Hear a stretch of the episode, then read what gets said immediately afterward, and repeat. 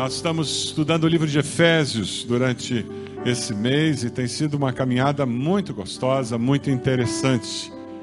E vocês foram desafiados durante esse mês a ler a carta de Efésios de uma forma inteira, de, de ponta a ponta. Uma experiência muito gostosa. Na minha leitura da Bíblia no ano, essa semana eu fui desafiado a ler o livro de Tiago inteiro, os cinco capítulos. Foi muito gostoso. É gostoso ver aquela carta, como o Tiago é prático. Ele cutuca a gente em tudo quanto é área da vida cristã. Ele não dava para ler. Aquele período que normalmente eu uso para ler a Bíblia no meu período devocional, não deu tempo. Eu tive que ler outra hora durante o dia, porque o Tiago mexeu, levantou muita pedra. e não teve jeito. Eu tive que gastar mais tempo lendo e orando e olhando para a minha vida. E quando você lê uma carta inteira, você tem uma percepção inteira da ideia do autor. E hoje nós vamos ler a partir do capítulo 5, versículo 21. Eu vou pedir para você se conectar aí, abrir sua Bíblia, Efésios 5, a partir do versículo 21. Você que está na internet, eu quero pedir que Deus te abençoe através dessa mensagem. Você também tem acesso ao esboço da mensagem que está aí disponível, para que você também possa acompanhar. Ah, nós temos dentro do boletim esse esboço, você tem lápis também para tomar anotações. Dessa maneira a gente consegue fixar um pouquinho mais o conteúdo. Mas antes de começar a estudar esse texto, eu queria fazer algumas perguntas, tá bom? Estão preparados para a gente fazer perguntas? Perguntinha simples, tá? Então, se você está perto do seu esposo, da sua esposa, vai ficar um pouquinho mais fácil fazer as perguntas, que você pode pedir ajuda dele ou dela, tá bom? Então, eu vou pedir para as esposas. Por favor, esposas, perguntem para os seus esposos se ele está disposto a morrer no seu lugar, a dar a vida por você. Pergunta para ele. Coisa simples. Pergunte se seu esposo está disposto a morrer no seu lugar. Perguntinha simples.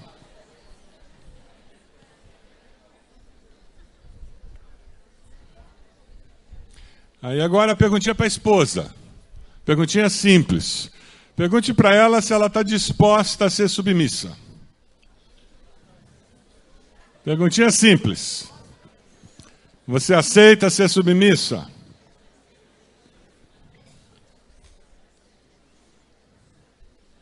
É o assunto de hoje, gente. Aí se tem um filho aí por perto, uma filha por perto, de repente os pais do pessoal do Barbaracá podem dar uma olhada aqui em cima. Ah, filhos, vocês. Vocês acham que é fácil obedecer? Não é fácil obedecer? Agora vocês têm que perguntar aos pais de vocês se é fácil criar filhos. Eles têm que perguntar se é fácil criar filho. É fácil criar filho? Interessante, né? A proposta de relacionamento interpessoal no lar a proposta cristã da vida em família é uma impossibilidade. É uma impossibilidade humana. Se Deus não estiver no negócio, não funciona. Não funciona. É uma proposta impossível se for só seres humanos tentando fazer acontecer. Quem teve a ideia da família foi Deus. Deus bolou a família, ele bolou a estratégia para a família funcionar, colocou nas escrituras os princípios que, segundo ele, farão com que a família funcione harmonicamente, de uma maneira bem-sucedida. A dificuldade é que, ao invés do homem, da mulher, buscarem o Espírito Santo de Deus para capacitá-los a viver esses princípios, eles tentam viver por conta própria aí a coisa vai para o brecho. Não dá certo. Porque o homem sozinho, a mulher sozinha, não conseguem aplicar esses princípios e viver esse projeto de Deus, porque é um projeto divino. É um negócio que foge da nossa capacidade humana. Então, se você está perto da sua esposa, do seu esposo, vira para ele e diz: ah, agora entendi. Agora entendi porque que não dá certo. Entendeu por que é difícil obedecer aos pais? É só com Jesus para conseguir obedecer. Agora, com ele dá para obedecer. Porque você obedece pela fé. Você cria filhos pela fé, sem irritá-los. Você convive com um ser tão esquisito e diferente quanto um homem pela fé. Você convive com uma serzinha tão diferente, esquisita como uma mulher pela fé. Nós somos diferentes demais.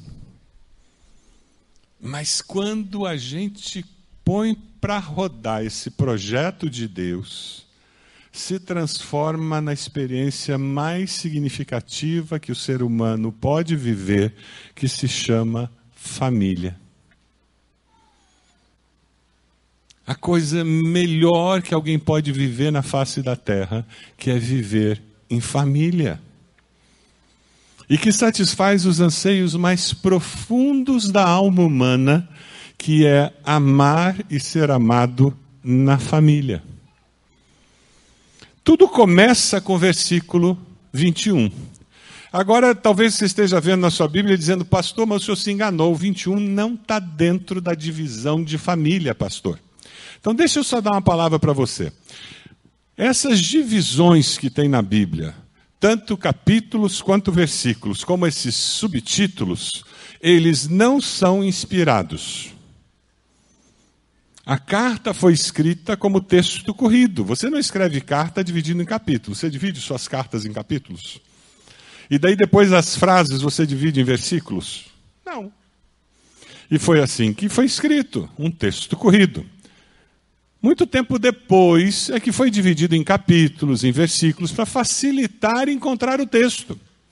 Aí alguém chegou e começou a botar subtítulos, dentro da compreensão que a pessoa tinha que facilitaria entender, ah, esse bloco fala sobre esse assunto. Mas o versículo 21, na realidade, no meu entendimento, ele deveria estar dentro do bloco de família. Porque ele, na realidade, é o princípio genérico que rege todo o bloco que trata da família. Vamos ler juntos o versículo 21? Vamos lá? Sujeitem-se uns aos outros por temor a Cristo. Vamos ler de novo? Sujeitem-se uns aos outros por temor a Cristo. O princípio básico dos relacionamentos interpessoais no lar é submissão mútua. Marido submisso à esposa por temor a Cristo. Esposa submissa ao marido por temor a Cristo. Filho submisso aos pais por temor a Cristo. Pais submissos a filhos, por temor a Cristo. Qual é a nossa grande motivação da vida? Temor a Cristo, submissão mútua, porque nós temos alguém acima de nós. Nós buscamos um relacionamento de paz e harmonia e buscamos o melhor para o outro sempre, porque temos alguém acima de nós a quem prestaremos contas. Os princípios eternos que vêm depois sendo aplicados, eles começam aqui. O princípio eterno, na realidade, é submissão mútua. Acabou o sermão. Pode ir para casa. Almoço está pronto? O sermão acabou. Vocês querem continuar? O que vem agora é a aplicação desse princípio. É só isso que nós vamos falar. O sermão mesmo acabou. Você quer viver bem em casa? Aplica o versículo 21. Você vai ser feliz. Esse é o princípio básico da vida em família. Aí, a partir daí, o apóstolo vai começar a aplicar para a esposa, vai aplicar para o marido, vai aplicar para os filhos, vai aplicar para os pais, para ficar mais claro como a coisa funciona. O papel de cada um nos ajudando a aplicar esse princípio básico. Quer ver só? Veja lá o versículo a seguir. Lá no versículo 22, ele vai falar sobre mulheres. Primeiro, a esposa sujeita ao marido como a Cristo. Porque ele vai recomeçar a mexer com a história do casal com Cristo. Então ele começa a falar sobre a história do casal com Cristo. Mas é interessante porque ele vai começar a falar com a esposa dentro de uma cultura em que a mulher não era nem contada no censo. É muito importante a gente entender que aqueles homens que estavam lendo essa carta, aquelas mulheres que estavam lendo essas, essa carta, tinham uma percepção, uma cosmovisão completamente diferente da nossa. Você, minha irmã, que está lendo essa carta, você tem toda uma carga de feminismo por trás, você tem toda uma carga de sociedade ocidental por trás que ajuda você a enxergar o teu valor, a necessidade de você ter uma opinião que aquelas mulheres não tinham. Elas eram consideradas objetos. Se elas tinham uma ascendência judia, elas eram consideradas propriedade do marido. O judeu religioso, todo dia de manhã ele orava agradecendo a Deus por três coisas. Graças te dou, ó Deus, porque eu não nasci pagão, não nasci escravo e não nasci mulher. Você imagina quem nascia mulher que ouvia o pai fazendo essa oração. Então, se ela tinha uma ascendência judia, era assim. Se ela fazia parte do mundo helênico, e no cristianismo primitivo nós tínhamos muitos que tinham vindo desse mundo helênico, eram os gentios convertidos, vinha de uma sociedade tremendamente voltada para a prostituição. Muito do que nós estamos vendo hoje de pedofilia, homossexualismo, parece a sociedade grega.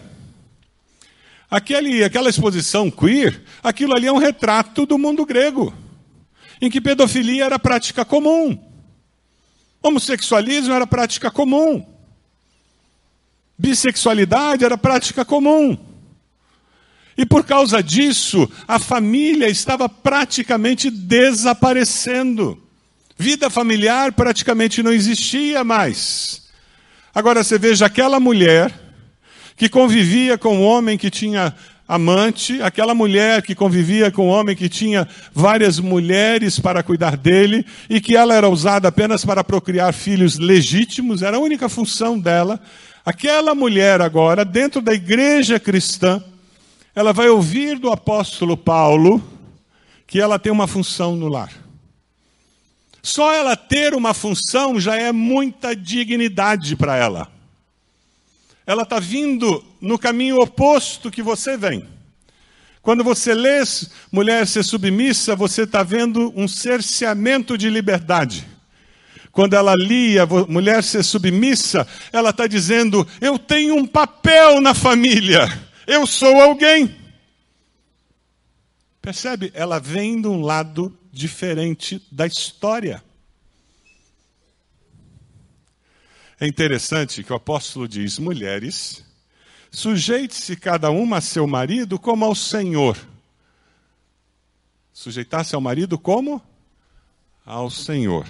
Pois o marido é o cabeça da mulher, como também Cristo é o cabeça da igreja. A comparação sempre é com Cristo que é o, é o cabeça da igreja, que é o seu corpo, do qual ele é o Salvador. Assim como a igreja está sujeita a Cristo, também as mulheres estejam em tudo sujeitas a seus maridos. O conceito básico que o apóstolo está tentando passar para essas mulheres é: você tem um papel na vida do seu esposo. Você não é ninguém. Entenda que existe uma razão dada por Deus para você estar na vida do seu esposo. E se nós vamos lá em Gênesis 2,18, nós encontramos isso. O Senhor Deus declarou: Não é bom que o homem esteja só, farei para ele o quê? Alguém que o auxilie e lhe corresponda. A importância da mulher entender que Deus coloca ao lado do homem uma mulher para ser o apoio que ele precisa. Alguém disse com um pouco de ironia que Deus criou o homem, olhou, deu uma pensada e disse: Eu acho que eu faço melhor. E fez a mulher. É por isso que ele não acha meia. E as mulheres estão sorrindo. É triste. Mas eles não acham. E aquele pote na geladeira? Na sua casa é assim também? Eu tenho uma teoria lá em casa. Eu digo para ele, ela esconde as coisas de mim para se tornar necessária. Porque depois que eu gasto 10 minutos procurando e eu convenço ela a procurar, ela não leva 10 segundos e diz: está aqui. Claro, ela tinha escondido, ela sabia onde estava. O homem precisa dessa auxiliadora, é existencial para ele. E quando ele encontra uma mulher que é esse apoio que ele precisa, ele começa a crescer como indivíduo, como homem, como profissional. E esse é o projeto de Deus. O que Deus está falando aqui é que a mulher, quando se sujeita à liderança do seu esposo, a mensagem que ela está dando para ele é: conte comigo porque eu sou sua aliada. Aquele ditado que diz que por trás de um grande homem tem uma grande mulher, na realidade deveria ser refeito dizendo que ao lado de um grande homem tem uma grande mulher.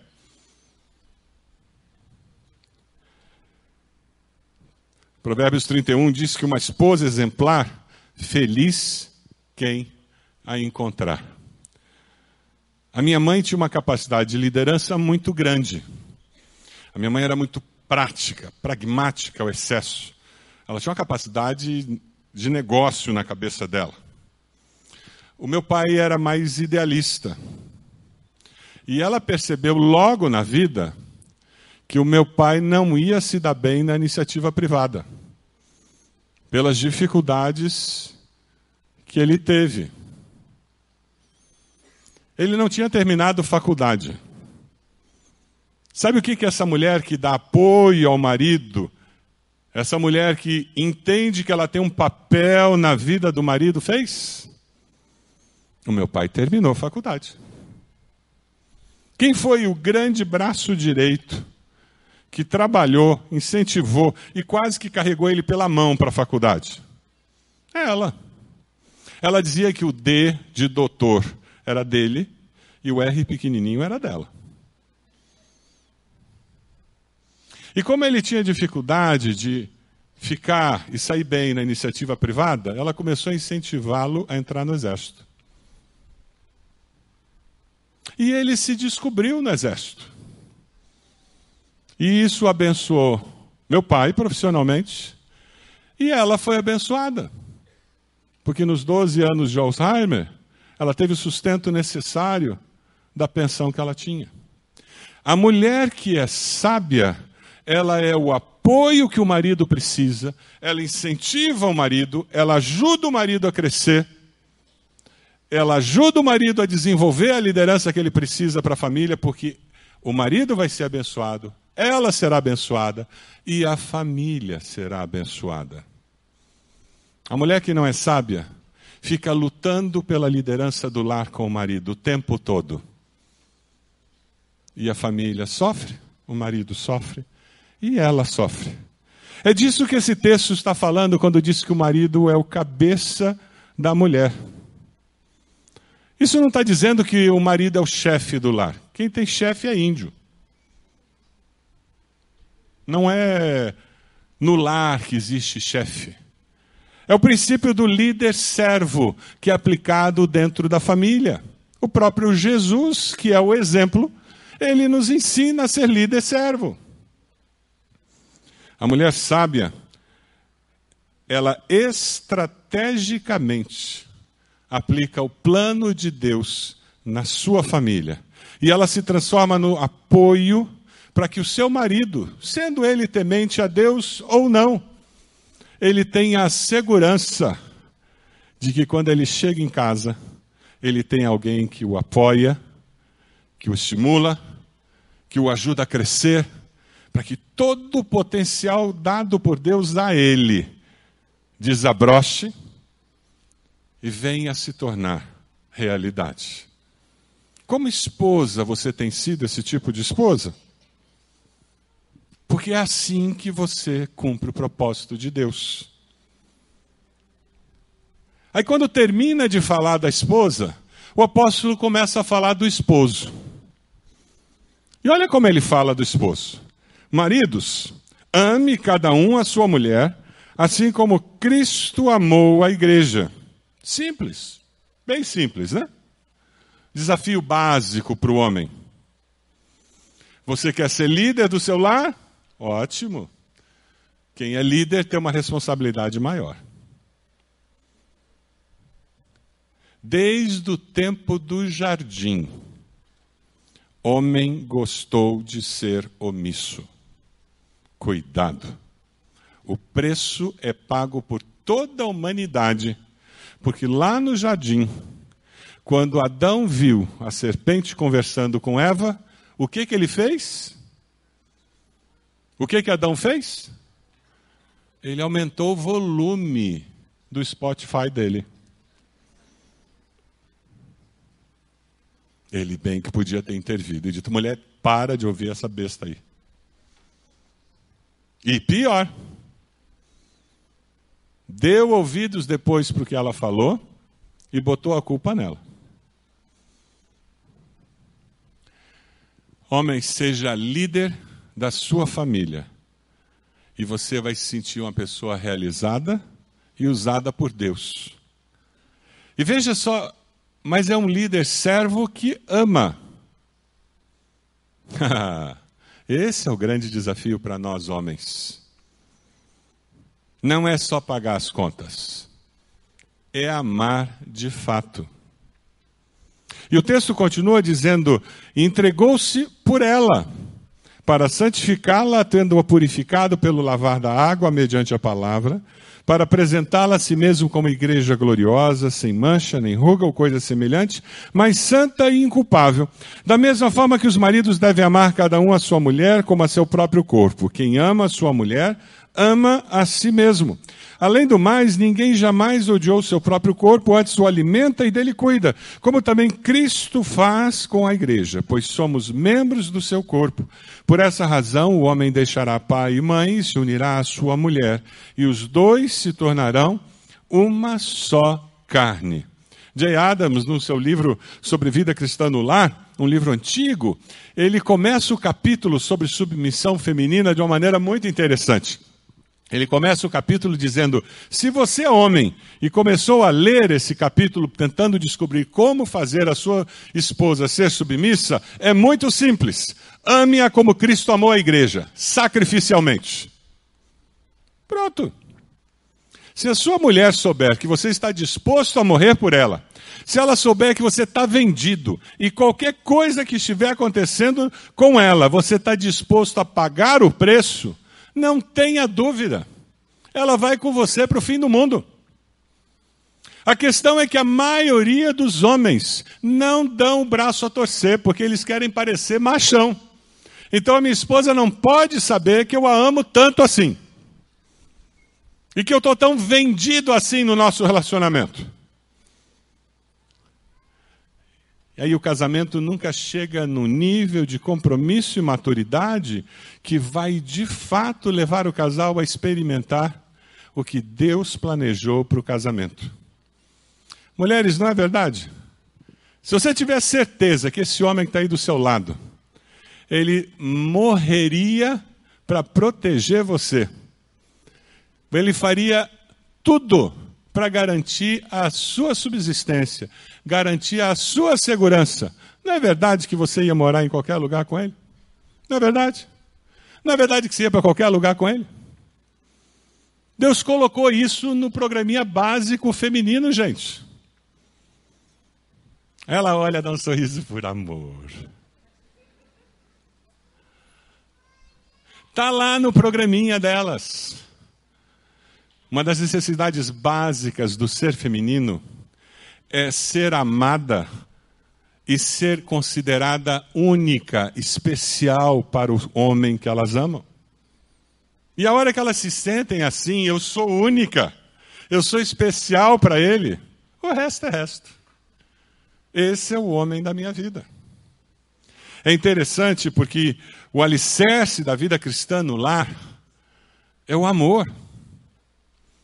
E quando nós olhamos para o Senhor, a quem nós nos sujeitamos, como é que ele se relaciona conosco? É com amor. Nós, homens, somos desafiados a ter um amor sacrificial para com nossas esposas. E nós lemos na palavra que o amor de Cristo faz o quê? Nos constrange. O seu amor pela sua esposa tem que fazer com que ela fique constrangida de tão amada que ela se sente por você, com manifestações concretas. E isso é mais do que mandar flores, é mais do que pagar as contas. É com palavras e atos e ações e atitudes. Mas o amor purificador é aquele que santifica e purifica a esposa. É um amor que transforma. Lembra que a esposa ajuda o potencial do esposo a desabrochar? O esposo ajuda a esposa a se santificar, a ser purificado. O que, que ele está fazendo? Está ajudando a transformação proposta por Deus acontecer na vida da esposa. Você acha que Deus ia juntar dois seres humanos que Ele ama e que Ele tem um projeto de vida para cada um deles? Você acha que Deus ia uni-los em casamento sem ter um projeto de vida para que eles se aproximassem mais dele? Claro que não. Você, como esposo, um dos grandes desafios que você tem na sua vida é ajudar a sua esposa a ser tudo aquilo que Deus planejou que ela deveria ser. O sonho que Deus colocou no coração dela é fazer uma faculdade, ajude-a. É fazer um curso, apoie a sua esposa. O sonho dela é uma viagem, o sonho, qual é o sonho da sua esposa? Você sabe quais são os sonhos da sua esposa?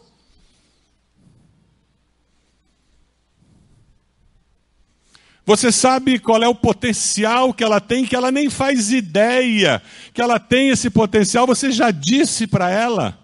Quais são os potenciais que ela tem e que ela não, não está explorando? Ajude-a a vir a ser tudo aquilo que Deus planejou que ela poderia e deveria ser. Isso é casamento. O líder servo, ele protege. Versículo 29 diz que dele cuida, como também Cristo faz com a igreja. O esposo cuida da esposa. É interessante que o texto não diz para a esposa cuidar do esposo. Não é verdade que é mais fácil a mulher cuidar do marido do que o marido da esposa? O instinto materno é muito forte e faz com que a mulher cuide com mais naturalidade. É por isso que Deus teve que dizer para o homem: tome vergonha na cara e cuide dela. Esposo que entende o seu papel, ele cuida. Em todos os aspectos. Ele cuida da imagem da esposa. Sabe como é que você cuida da sua esposa? Quando lá no trabalho está todo mundo falando mal de esposa, falando mal de mulher, dizendo que mulher é uma desgraça, que casamento é isso, aquilo, e metendo a boca em casamento, aí você fica calado, não fala nada. Ou até concorda. Você não está cuidando da sua esposa. Você cuida da sua esposa quando você honra a aliança que você usa. E você diz: Olha, eu não sei quanto a vocês, mas eu tenho uma esposa em casa. E ela não é isso que vocês falam. Deus me deu uma esposa. E ela não é isso que vocês falam. O meu casamento não é do jeito que vocês falam, porque o meu casamento é abençoado por Deus. Eu vivo um triângulo amoroso, que sou eu, minha esposa e o meu Deus. E o poder do meu Deus tem feito diferença. Marido ame a esposa, mulher respeite o seu marido. Homens, vocês estão dispostos a amar sacrificialmente a sua esposa? Quando você acerta esse relacionamento dos pais, aí dá para conversar sobre os filhos. E é o que acontece com o apóstolo. Quando ele termina, e percebe, ele gasta muito mais tempo falando sobre esse relacionamento, e depois, de uma maneira muito simples, singela, ele fala dos filhos. Veja lá no capítulo 6, versículo 1, ele diz: Filhos, obedeçam a seus pais no Senhor, pois isso é justo. Ponto. Honra teu pai e tua mãe, esse é o primeiro mandamento com promessa. Aí ele vai lá no Velho Testamento, pega um dos dez mandamentos e diz: Olha, honra teu pai e tua mãe, esse é o primeiro mandamento. Simples. Não tem muito o que dificultar. Sabe por quê? Quando esses filhos observam, quando esses filhos observam um relacionamento de respeito mútuo, um relacionamento de amor, fica tudo mais fácil para eles. Eles estão vivendo, eu falei ontem, um período de transição muito complicado na vida deles. Até alguns anos atrás, quando eles eram juniores, papai usava a capa do super-homem e a mamãe a roupa da Mulher Maravilha. Quando entraram na adolescência, a capa rasgou e a mamãe perdeu a roupa de Mulher Maravilha. Eles descobriram que os pais são de carne e osso, erram, pecam. E agora eles estão lidando com uma situação nova para eles, em que eles têm conflitos interiores e têm consciência desses conflitos como nunca tiveram antes. Eles estão tomando decisões que eles não tiveram que tomar antes. Eles receberam valores da família e eles estão sendo desafiados mais do que nunca a absorver e tornar esses valores os valores deles. Porque o Deus dos meus pais agora tem que virar o meu Deus. Não satisfaz mais ser o Deus dos meus pais. Tem que ser o meu Deus. E eles estão sendo desafiados a olhar o exemplo que eles veem em casa e comparar com as Escrituras. Quando vocês vivem aquela realidade dos versículos anteriores, vocês se transformam num bom exemplo de vida. Essa é a responsabilidade maior que os pais têm. Os filhos olharem para vocês e dizer: eles não são perfeitos, mas eles amam a Deus e amam um ao outro. Eu vejo que de vez em quando tem um clima meio tenso lá em casa mas eu vejo que de vez em quando, depois desse clima tenso, aparece o sol. E eles resolvem. Tem perdão. Essa eu vou levar para casa, eu vou aprender essa lição. E eles estão aprendendo a viver porque é com os pais que eles aprendem a viver. E aí fica mais fácil eu dar um passo de fé e obedecer, porque a gente obedece pela fé. E eu me lembro que eu tinha muita dificuldade de obedecer. Eu não sei vocês, vocês devem ser muito bonzinhos, né? Com essa carinha de anjo assim. Os pais não devem ter dificuldade para eles obedecerem, mas eu não era anjinho assim, não. E eu tinha muita dificuldade de obedecer, particularmente meu pai. E eu me lembro quando eu acertei minha vida com Deus, essa foi uma das grandes lutas que Deus teve comigo. Porque eu li esse texto e dizia, mas Deus, por que, que eu tenho que obedecer? E eu já tinha 19 anos eu pagava minhas contas. Morava na casa dele, então não pagava todas. Mas eu já me sustentava, mas ele me sustentava também. Mas eu me achava muito dono de mim. E Deus me jogava na cara esse texto. E dizia que eu não estava honrando meu pai. E um dia eu resolvi que eu ia colocar em prática o que a Bíblia fala. E o meu pai, ele exigia que eu chegasse da casa da minha namorada às onze e meia da noite. O pai da minha namorada não exigia isso. Ele dizia, enquanto vocês estiverem aqui em casa, não tem hora para sair. Mas ele dizia, é um absurdo, o que, é que os vizinhos vão falar você saindo da casa dela depois das onze e meia da noite? Eu me lembro que eu sentei com ele, eu abri a Bíblia, petulante mesmo. Eu disse, a Bíblia diz que eu tenho que te obedecer, que eu tenho que honrar você, e eu vou fazer isso pela fé. O dia que você mudar de ideia, você me avisa que eu vou começar a chegar mais tarde. Mas a partir de hoje eu chego às 11 e da noite. Para obedecer você e mostrar para você que eu quero honrar você.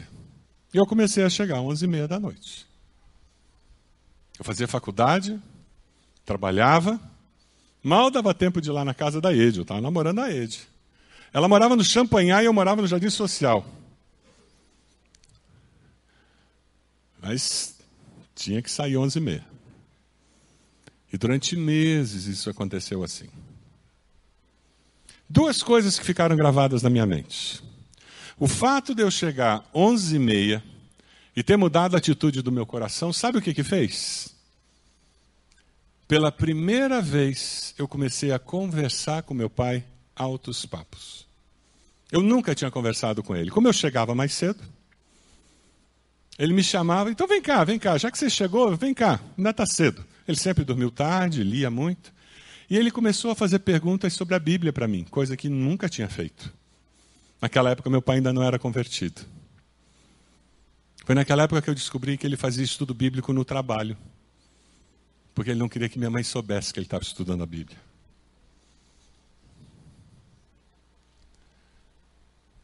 Eu não conhecia aquele homem mas porque eu obedeci pela fé, aplicando um princípio bíblico, eu tive a oportunidade de conhecer um lado do meu pai que eu não conhecia. E depois de vários meses, teve um dia que ele virou para mim e disse: Sabe aquela história das onze e meia? Deixa aquilo para lá.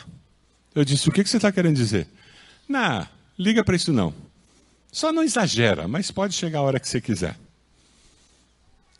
Deus honrou aquele ato de obediência. Você obedece a palavra de Deus pela fé. E prepare-se, porque Deus vai abençoar você de uma maneira inesperada. E a vida cristã é desse jeito. Sempre acontece desse jeito.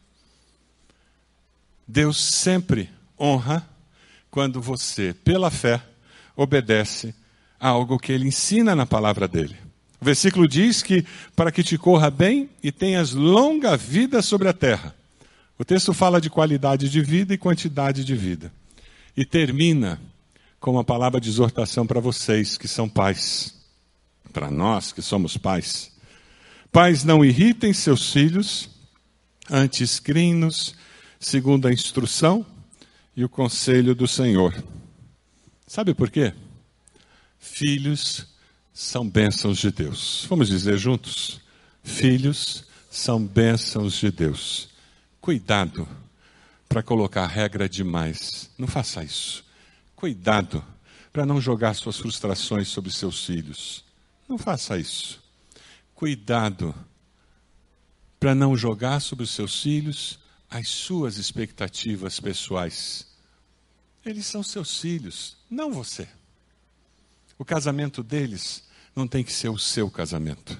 A profissão deles não tem que ser a sua profissão. Eles têm uma vida dada por Deus para eles. Filhos são bênçãos de Deus. Que eles não nos ouçam. Tem horas que dá vontade de estrangular, não é verdade? Só um pouquinho, não dá? Dá. Só até ficar roxo. Na hora que ficar roxo, a gente solta para eles voltarem a respirar. Mas eles são bênção. Filhos tiram o melhor de nós, mas também tiram o pior de nós. Deus tenha misericórdia de nós como pais, para que nós possamos abençoá-los, porque eles são bênção de Deus para nós. Você pode abaixar sua cabeça? Momento de oração momento de consagração ao Senhor, momento de entrega ao Senhor. Tempo especial de entrega ao Senhor. Quem sabe você é uma esposa que precisa dizer: Eu, eu reconheço que eu preciso ser apoio para o meu esposo. Eu preciso da graça de Deus para ajudá-lo a desabrochar quem sabe você precisa recomeçar esse projeto. Você abandonou isso em algum momento da história. Pastor, parece que ele não reage, não responde. Nunca desista. Essa obra dele reagir e responder é de Deus, na vida dele. A sua é ser ajudadora. Peça a Deus que capacite você a perseverar. Mas aplique o princípio bíblico pela fé e diga: Eu quero ser bênção na vida do meu esposo. Quem sabe você precisa dizer: Deus me perdoe porque eu não tenho amado a minha esposa sacrificialmente. Eu tenho pensado tanto em mim que eu não tenho ajudado a minha esposa a desabrochar, a ser tudo que ela pode ser. Ore por ela. Peça a bênção do Senhor sobre a vida dela.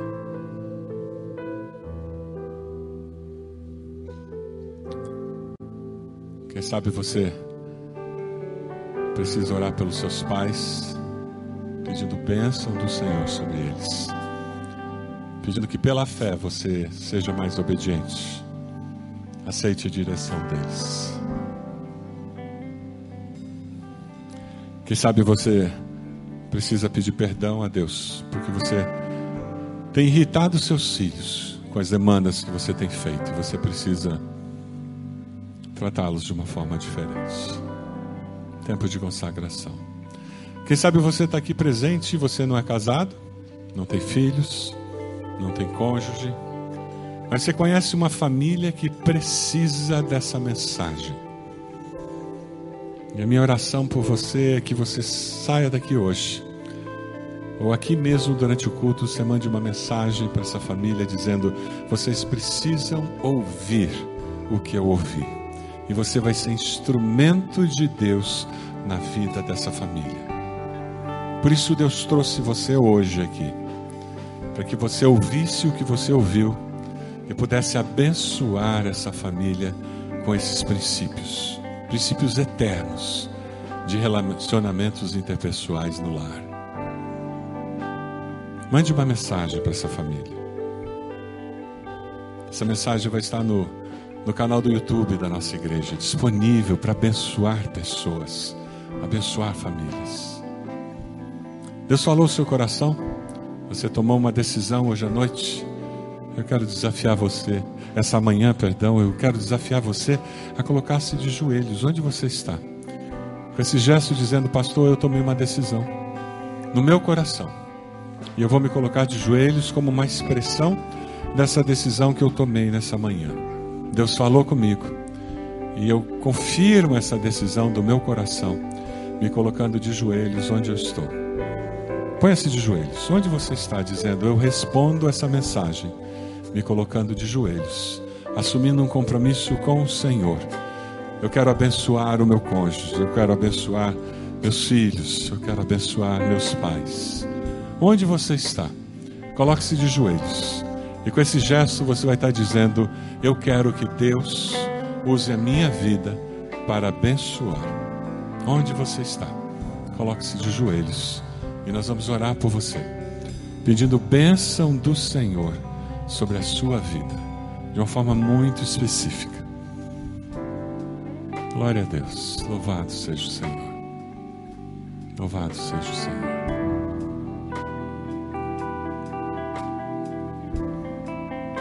Louvado seja. Deus, nós somos teus filhos, nós somos transformados pelo teu poder, tocados pelo teu amor, abraçados pela tua graça a tua misericórdia. E ó Deus, nós nos colocamos aos teus pés e pedimos que de uma forma preciosa o Senhor transforme as nossas vidas. Que o Senhor nos ajude a viver em novidade de vida. Pedimos, ó Deus, que o Senhor abençoe os nossos lares. Consagramos os nossos lares ao Senhor. Ó Deus, abençoe cada esposo, cada esposa aqui presente. Que nós possamos viver esses princípios eternos na nossa casa. Que nós possamos ser uma bênção na vida do outro. Abençoe os filhos, Senhor. Abençoe os pais. Ó Deus, cada um de nós aqui presente. Que nós possamos viver essa realidade dos princípios eternos da tua palavra e possamos, ó Deus, ver o teu poder transformando a história da nossa família. Ó Deus, de joelhos, nós nos consagramos ao Senhor. Realiza a tua obra nos nossos lares, Deus. Realiza a tua obra nos nossos lares.